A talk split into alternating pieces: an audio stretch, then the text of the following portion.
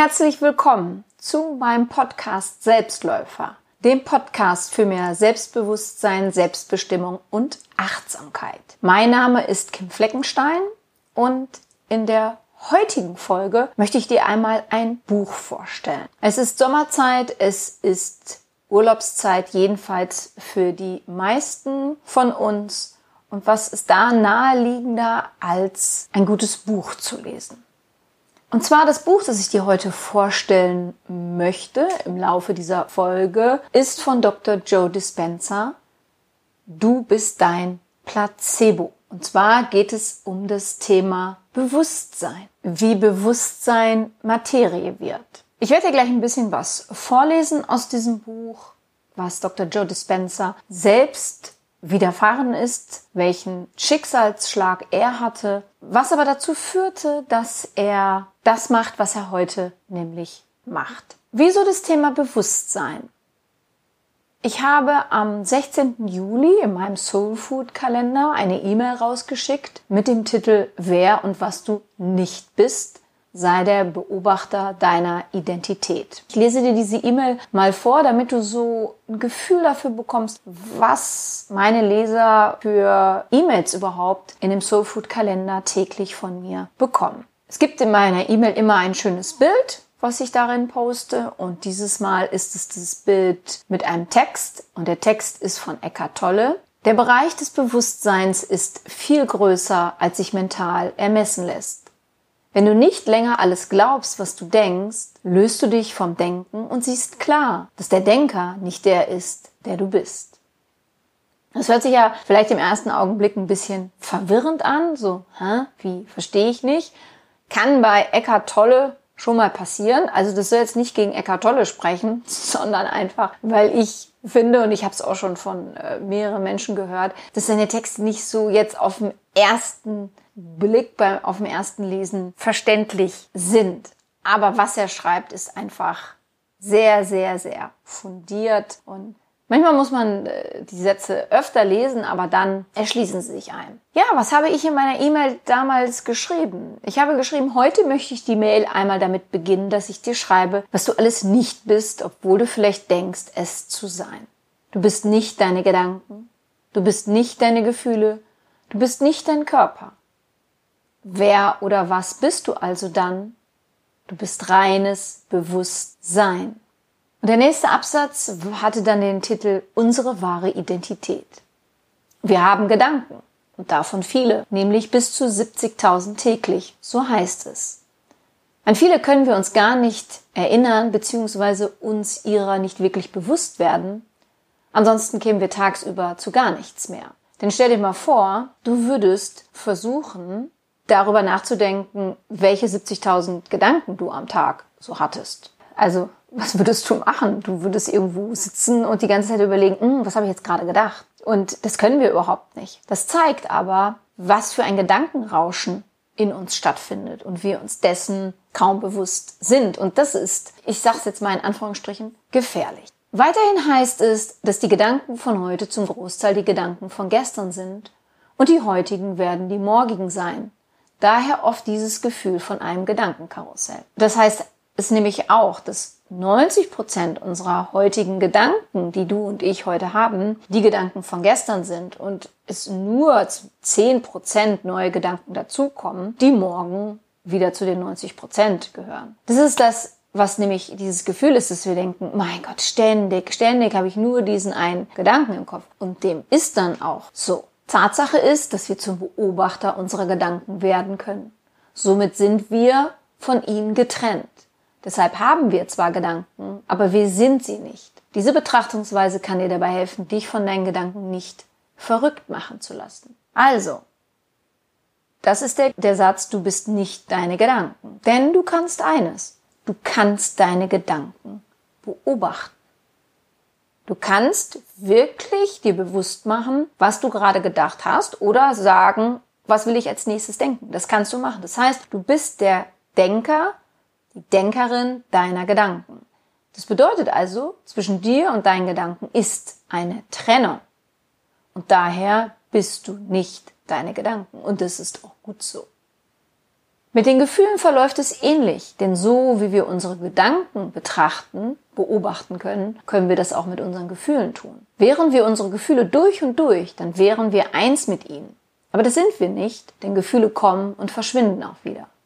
Es ist unser eigener Fokus, der zu lange an Gefühlen festhält, vor allem an den weniger schönen, anstatt sie wieder loszulassen. Also mit den Gefühlen ist es genauso wie mit den Gedanken. Obwohl wir beim Gefühl öfter das Gefühl haben, wir seien wirklich durch und durch dieses Gefühl und wären gar nicht der Beobachter dieses Gefühls, weil es so intensiv in uns vorhanden ist. Nehmen wir mal das Gefühl der Panik. Das ist so ein intensives Gefühl, dass wir das Gefühl haben, wir sind durch und durch dieses Gefühl. Also wir denken, da ist überhaupt gar keine Trennung. Aber tatsächlich können wir es auch lernen. Und ich habe aktuell eine Klientin, bei der das hervorragend funktioniert, dass sie lernt, die Symptome einer Panikattacke distanziert zu beobachten und sich dadurch rausnimmt und somit zur Beobachterin ihrer Gefühle wird dadurch diese Panik gar nicht mehr diese Möglichkeit hat, so auszubrechen. In meiner E-Mail ging es dann weiter. Heute Morgen bist du aufgestanden und dein Körper ist nicht mehr derselbe wie gestern. Denn in der Zwischenzeit sind inzwischen 50 bis 70 Millionen Zellen in dir abgestorben und durch neue ersetzt worden. Das macht der Körper dann alle sieben Jahre komplett neu. Daher auch diese sieben Jahre Regel. Also du hast da bestimmt schon von gehört, alle sieben Jahre erneuert sich der Mensch. Der Zellbiologe Jonas Friesen vom Karolinska-Institut in Stockholm hat, wie er selber sagt, dazu eine Amateurforschung betrieben. Er will seine Ergebnisse aber nicht als Beweis verstanden haben.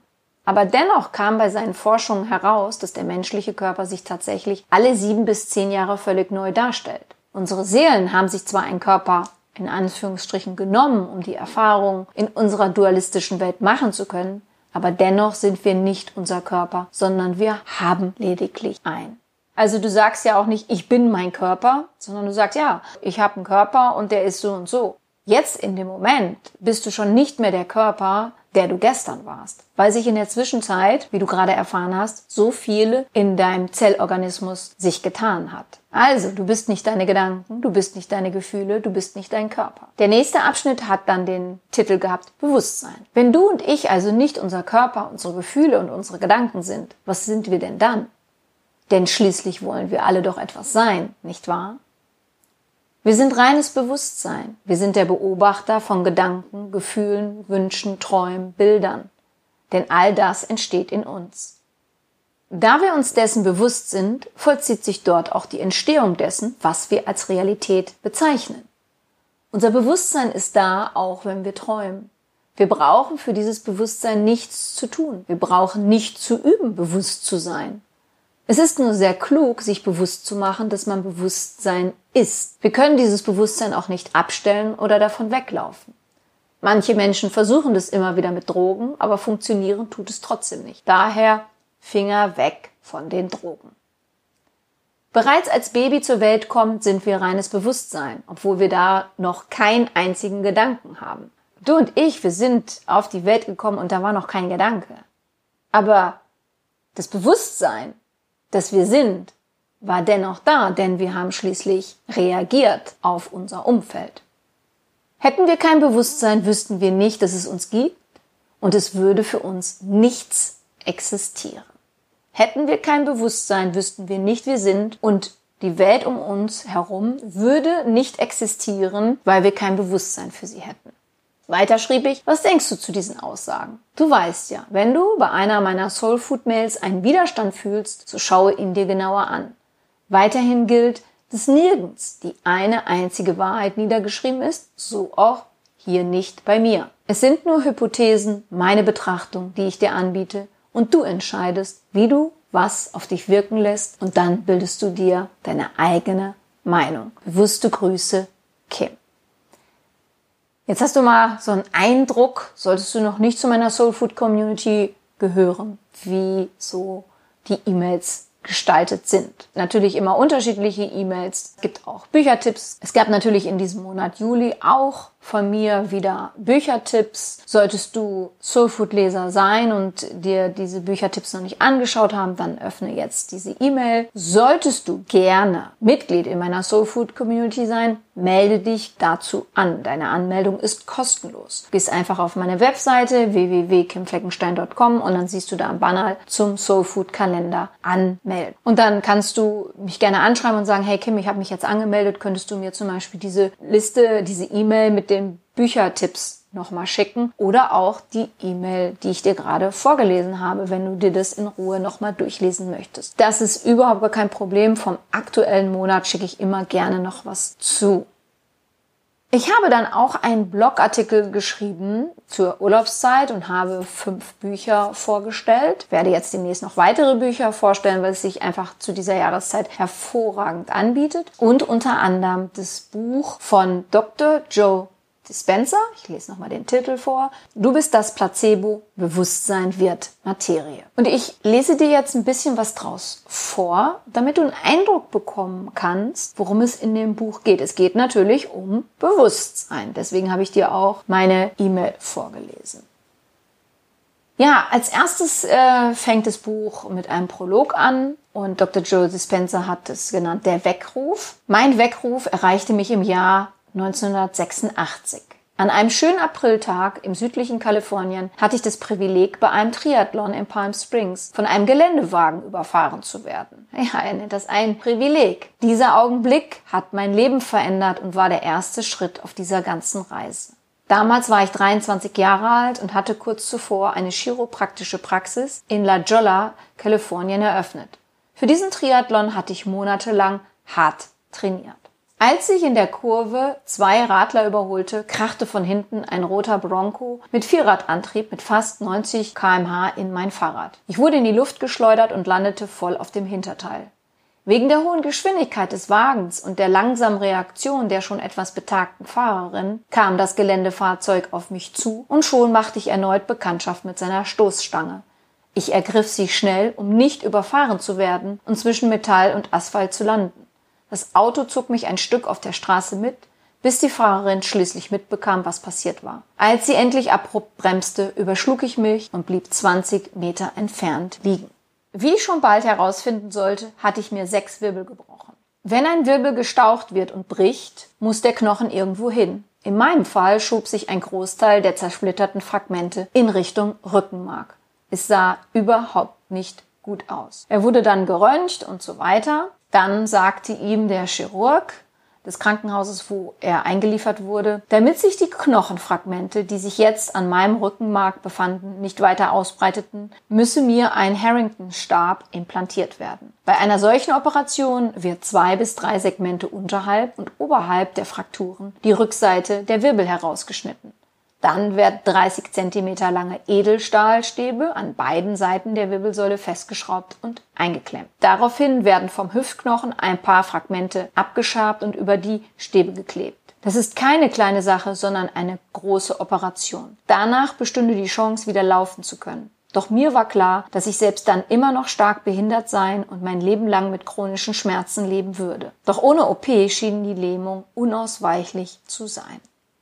Dr. Joe Dispenza holte sich dann noch andere Meinungen ein und alle sagten ihm, entweder Operation oder gelähmt sein und nie wieder laufen können. Ich hätte als Arzt an ihrer Stelle dieselbe Empfehlung ausgesprochen und dasselbe gesagt. Diese Option war die sicherste, aber es war nicht die Option, für die ich mich entschied.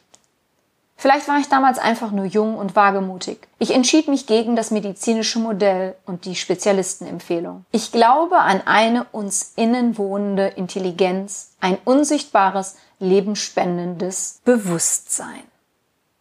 Es unterstützt, unterhält, schützt und heilt uns in jedem Augenblick unseres Lebens.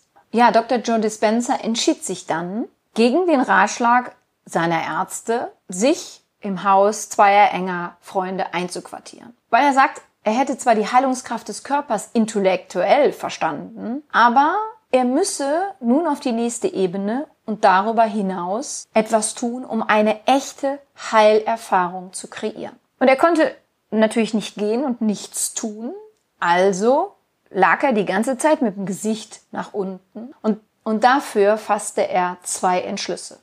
Zum einen wollte er jeden Tag seine bewusste Aufmerksamkeit auf diese Intelligenz, auf dieses reine Bewusstsein in ihm selber richten und diesem Bewusstsein einen Plan unterbreiten, eine Vorlage, eine Vision mit einem ganz spezifischen Auftrag, um dann loszulassen. Auftrag, abgeben, loslassen. Und diesen größeren Geist mit seiner unbegrenzten Macht die Heilung zu überlassen. Und zum Zweiten nahm sich Dr. Joe Dispenza etwas vor, finde ich echt klasse. Er wollte keinen unerwünschten Gedanken an seiner Aufmerksamkeit vorbeischlüpfen lassen. Ja, ob ihm das gelungen ist, das erfährst du gleich. Und ihm war bewusst, was das bedeutete. Ganz wirklich im jeweiligen Moment gegenwärtig sein. Kein Bedauern, mein Gott, jetzt dieser Unfall ist passiert, warum mir und so weiter. Keine Sorgen um die Zukunft. Werde ich jemals wieder laufen können? Werde ich immer Schmerzen haben? Keine obsessive Beschäftigung mit den Umständen seines äußeren Lebens. Jetzt liege ich hier bei den Freunden. Wie geht's mit meinem Beruf weiter? Kann ich mich ernähren? Kein Fokussieren auf seine Schmerzen und die Symptome. Bewusstsein ist Bewusstheit. Bewusstheit ist Aufmerksamkeit und Aufmerksamkeit ist Präsenz und Wahrnehmen. In meinem Soulfood-Kalender geht es in diesem Monat Juli ja auch unter anderem um das Thema Achtsamkeit. Und Achtsamkeit ist Aufmerksamkeit auf etwas, seine Präsenz richten, etwas bemerken, feststellen, wie achte ich auf etwas, wie bemerke ich es gerade, was macht es mit mir. Dr. Joseph Spencer schrieb dann weiter, also würde dieses Bewusstsein wahrnehmen, wann ich präsent war und wann nicht. Ich musste in der Interaktion mit diesem Bewusstsein total präsent sein, ebenso gegenwärtig, mit ebenso starkem Willen und mit genauso starker geistiger Kraft wie dieses Bewusstsein. Ja, und dann ging er zweimal täglich zwei Stunden in sich und kreierte ein Bild seiner beabsichtigten Ergebnisse. Eine komplett geheilte Wirbelsäule. Also das muss man sich mal vorstellen. Mehrere Brüche. Die Ärzte sagen, er muss auf jeden Fall diese Operation machen. Keine Aussicht, ob er jemals wieder beschwerdefrei ist. Und er macht Folgendes und geht in sich jeden Tag. Und die Vision ist, die Aufmerksamkeit, auf die er sich gerichtet hatte, war eine komplett geheilte Wirbelsäule. Natürlich fiel mir auf, wie unbewusst und unfokussiert ich war. Wie ich damals erkannte, richten wir ironischerweise im Fall einer Krise oder eines Traumas zu viel Aufmerksamkeit und Energie auf Gedanken darüber, was wir nicht wollen, anstatt auf das Gewünschte. Du und ich, wir sind doch schlau, oder? Wozu richten wir uns im Falle einer Krise oder eines Traumas auf das Nicht-Erwünschte, anstatt auf das Gewünschte? Es hat natürlich etwas mit der Präsenz der Gefühle zu tun. Und du weißt es, ja, jeder weiß das. Angst, Panik, Zweifel, Sorge. Das sind starke Gefühle, die sich unglaublich bemerkbar machen. Freude, Zuversicht, Glück, Lachen sind auch sehr starke Gefühle, die sich bemerkbar machen. Nur leider, und es hat einfach was mit unserem Bewusstsein, mit unserer Achtsamkeit, mit unserer Aufmerksamkeit zu tun, richten wir leider oft unsere Präsenz auf das Nicht-Erwünschte. Alleine dessen sollten wir uns schon bewusst werden, denn das ist der erste Schritt zur Besserung. Solange uns etwas nicht bewusst ist, können wir es nicht ändern. In den ersten paar Wochen hatte ich auch immer wieder diese Tendenz. Während meiner Meditation über das von mir gewünschte Leben mit einer vollkommen gesunden Wirbelsäule bemerkte ich oft plötzlich, wie ich unbewusst über die Worte nachdachte, die mir die Chirurgen vor ein paar Wochen gesagt hatten, dass ich wahrscheinlich nie wieder laufen könne. Mitten in meinen Visualisierungen meines innerlichen Aufbaus meiner Wirbelsäule erwischte ich mich bei Gedanken darüber, ob ich meine chiropraktische Praxis verkaufen sollte. Oder ich übte gerade mental wieder zu laufen und ertappte mich bei der Vorstellung, wie es wohl sein würde, den Rest meines Lebens in einem Rollstuhl zu sitzen. Sie wissen schon, was ich meine. Ich weiß, was er meint. Jedes Mal, wenn ich unaufmerksam wurde und mein Geist zu anderen, nicht förderlichen Gedanken abwanderte, begann ich von vorne und visualisierte alles noch einmal. Das war nervig, frustrierend und ganz ehrlich, Mit das Schwierigste, was ich je gemacht habe. Aber ich wollte diesem inneren Beobachter ein klares, sauberes, dauerhaftes, finales Bild liefern. Um diese Intelligenz zu dem von mir erhofften Ergebnis zu bringen, und ich wusste, dass es ihr möglich war, musste ich vom Anfang bis zum Schluss bewusst bleiben und nicht ins Unbewusste abdriften. Und dann ging es sechs Wochen lang so und er bemühte sich wirklich mit diesem Bewusstsein präsent zu sein. Und dann erinnert sich, wie es ihm zum ersten Mal gelang. Es war ein Gefühl, wie wenn man einen Tennisball am Sweet Spot trifft. Es fühlte sich richtig an. Es machte Klick, etwas rastete ein und ich fühlte mich vollständig zufrieden und ganz. Zum ersten Mal war ich wirklich entspannt und präsent, mental wie auch körperlich ohne geistiges Geschnatter, ohne Analysieren, ohne Gedanken, ohne fixe Ideen, ohne Probieren. Etwas löste sich auf und es herrschte Frieden und Stille, als wären mir all die Dinge, um die ich mir eigentlich in der Vergangenheit und der Zukunft hätte Sorgen machen müssen, egal. Und er führt dann noch weiter aus, was ich jetzt noch vorlesen möchte. Geist und Materie sind nicht voneinander getrennt. Unsere bewussten und unbewussten Gedanken und Gefühle sind die Blaupausen, die unser Schicksal lenken. Die Beharrlichkeit, die Überzeugung und der Fokus auf die Manifestation einer potenziellen Zukunft liegen sowohl im menschlichen Geist als auch im Geist der unendlichen Potenziale des Quantenfeldes. Um ein potenziell bereits existierende, zukünftige Realität zu manifestieren, müssen beide zusammenwirken. Wir sind, so erkannte ich, alle göttliche Schöpfer, unabhängig von Rasse, Geschlecht, Kultur, sozialem Status, Bildung, religiösen Überzeugungen oder auch den Fehlern der Vergangenheit. Ja, und dann traf er noch ein paar weitere wichtige Entscheidungen und äh, er stellte eine Art Heilungsplan auf. Was hatte auch was mit seiner Ernährung zu tun? Besuchen von Freunden, die Energieheilung praktizierten und ein ausgeklügeltes Rehabilitationsprogramm. Aber er sagt, für ihn war zu der Zeit nichts wichtiger für seine Heilung als Kontakt mit dieser inneren Intelligenz und durch sie natürlich die Arbeit mit seinem Geist, mit seinem Bewusstsein. Neuneinhalb Wochen nach dem Unfall stand ich auf und ging in mein Leben zurück. Ohne Gipskorsett oder Operation. Ich war vollständig wiederhergestellt. Nach zehn Wochen nahm ich meine Arbeit als Chiropraktiker wieder auf, machte mit meinem Rehabilitationsprogramm weiter und konnte nach zwölf Wochen wieder trainieren und Gewichte heben. Jetzt, fast 30 Jahre nach dem Unfall, kann ich ehrlich sagen, dass ich seitdem fast nie mehr Rückenschmerzen hatte. Ich finde es eine sehr, ich sage jetzt mal in Anführungsstrichen, tolle Geschichte, dass er einen Unfall hatte. Ja, war ja nicht toll, aber wie er selbst sagte, er hatte das Privileg, diesen Unfall haben zu können. Dadurch hat sich sein Leben sehr gewandelt und es ist aus dem Grunde toll, weil es zeigt, zu was wir in der Lage sind. Dass es in uns diese Intelligenz gibt, diesen inneren Arzt, unsere Selbstheilungskräfte, die wir aktivieren können. Ich habe zum Beispiel ein Programm eingesprochen, ein neues Hypnoseprogramm, das heißt Get Healed, den inneren Arzt in dir aktivieren. Kannst du einfach auf meine Webseite gehen, www.kimfleckenstein.com und dort unter Hypnose schauen, unter der Kategorie Gesundheit und Medizin und da wirst du sie dann finden. Lege ich dir sehr ans Herz, dieses Programm. Ja, und Dr. Joe Dispenza habe ich, der war jetzt schon länger auf meinem Schirm, war mir schon seit paar Jahren bekannt und ich hatte ihn in What the Bleep Do We Now das erste Mal gesehen und dann Bücher gelesen. Ich habe bei ihm schon einen Online-Kurs mitgemacht über mehrere Tage, das war toll. Und ein Bekannter von mir war jetzt auf einem Workshop für mehrere Tage bei ihm und war ganz begeistert. Es gibt natürlich zu ihm auch Kritiker, bei wem gibt's die nicht? Aber ich persönlich, äh, mir gefällt er sehr gut. Und du kannst ihn auch sehen in dem Film Heal. Da ist er auch, gibt er auch wertvolle Beiträge und berichtet, wie er es gemacht hat, geheilt zu werden. Du und ich, wir sind reines Bewusstsein. Wir sind der Beobachter von Gedanken, Gefühlen, Wünschen, Träumen, Bildern. Denn all das entsteht in uns. Und dass wir uns dessen bewusst sind und bewusst machen, vollzieht sich dort auch die Entstehung dessen, was wir als Realität bezeichnen. Also deine Realität kommt aus deinem Innern, meine Realität kommt aus meinem Innern. Und sollte dir deine Realität nicht gefallen und mir meine Realität nicht gefallen, dann haben wir nicht ins Außen zu gehen und zu den anderen zu sagen, hey, das passt mir nicht, ja, äh, was du gerade in meinem Leben machst, sondern wir haben nach innen zu gehen, uns dessen bewusst zu sein.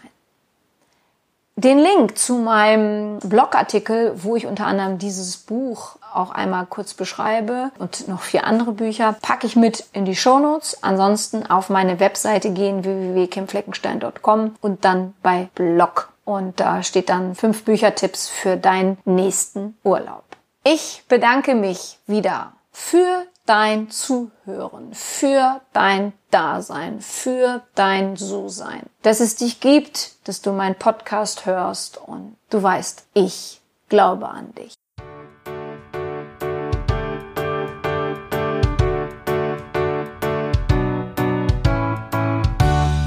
Wenn dir mein Podcast gefallen hat, dann hinterlasse doch eine positive Bewertung oder empfehle meinen Podcast gerne weiter. Besuche auch meine Website www.kimfleckenstein.com, folge mir bei Facebook und Instagram oder höre in meine Programme bei Amazon, Apple, Audible und Google rein. Du kannst mir auch gerne an info@kimfleckenstein.com schreiben, wenn du ein spezielles Anliegen hast. Ich danke dir und sende herzliche Grüße.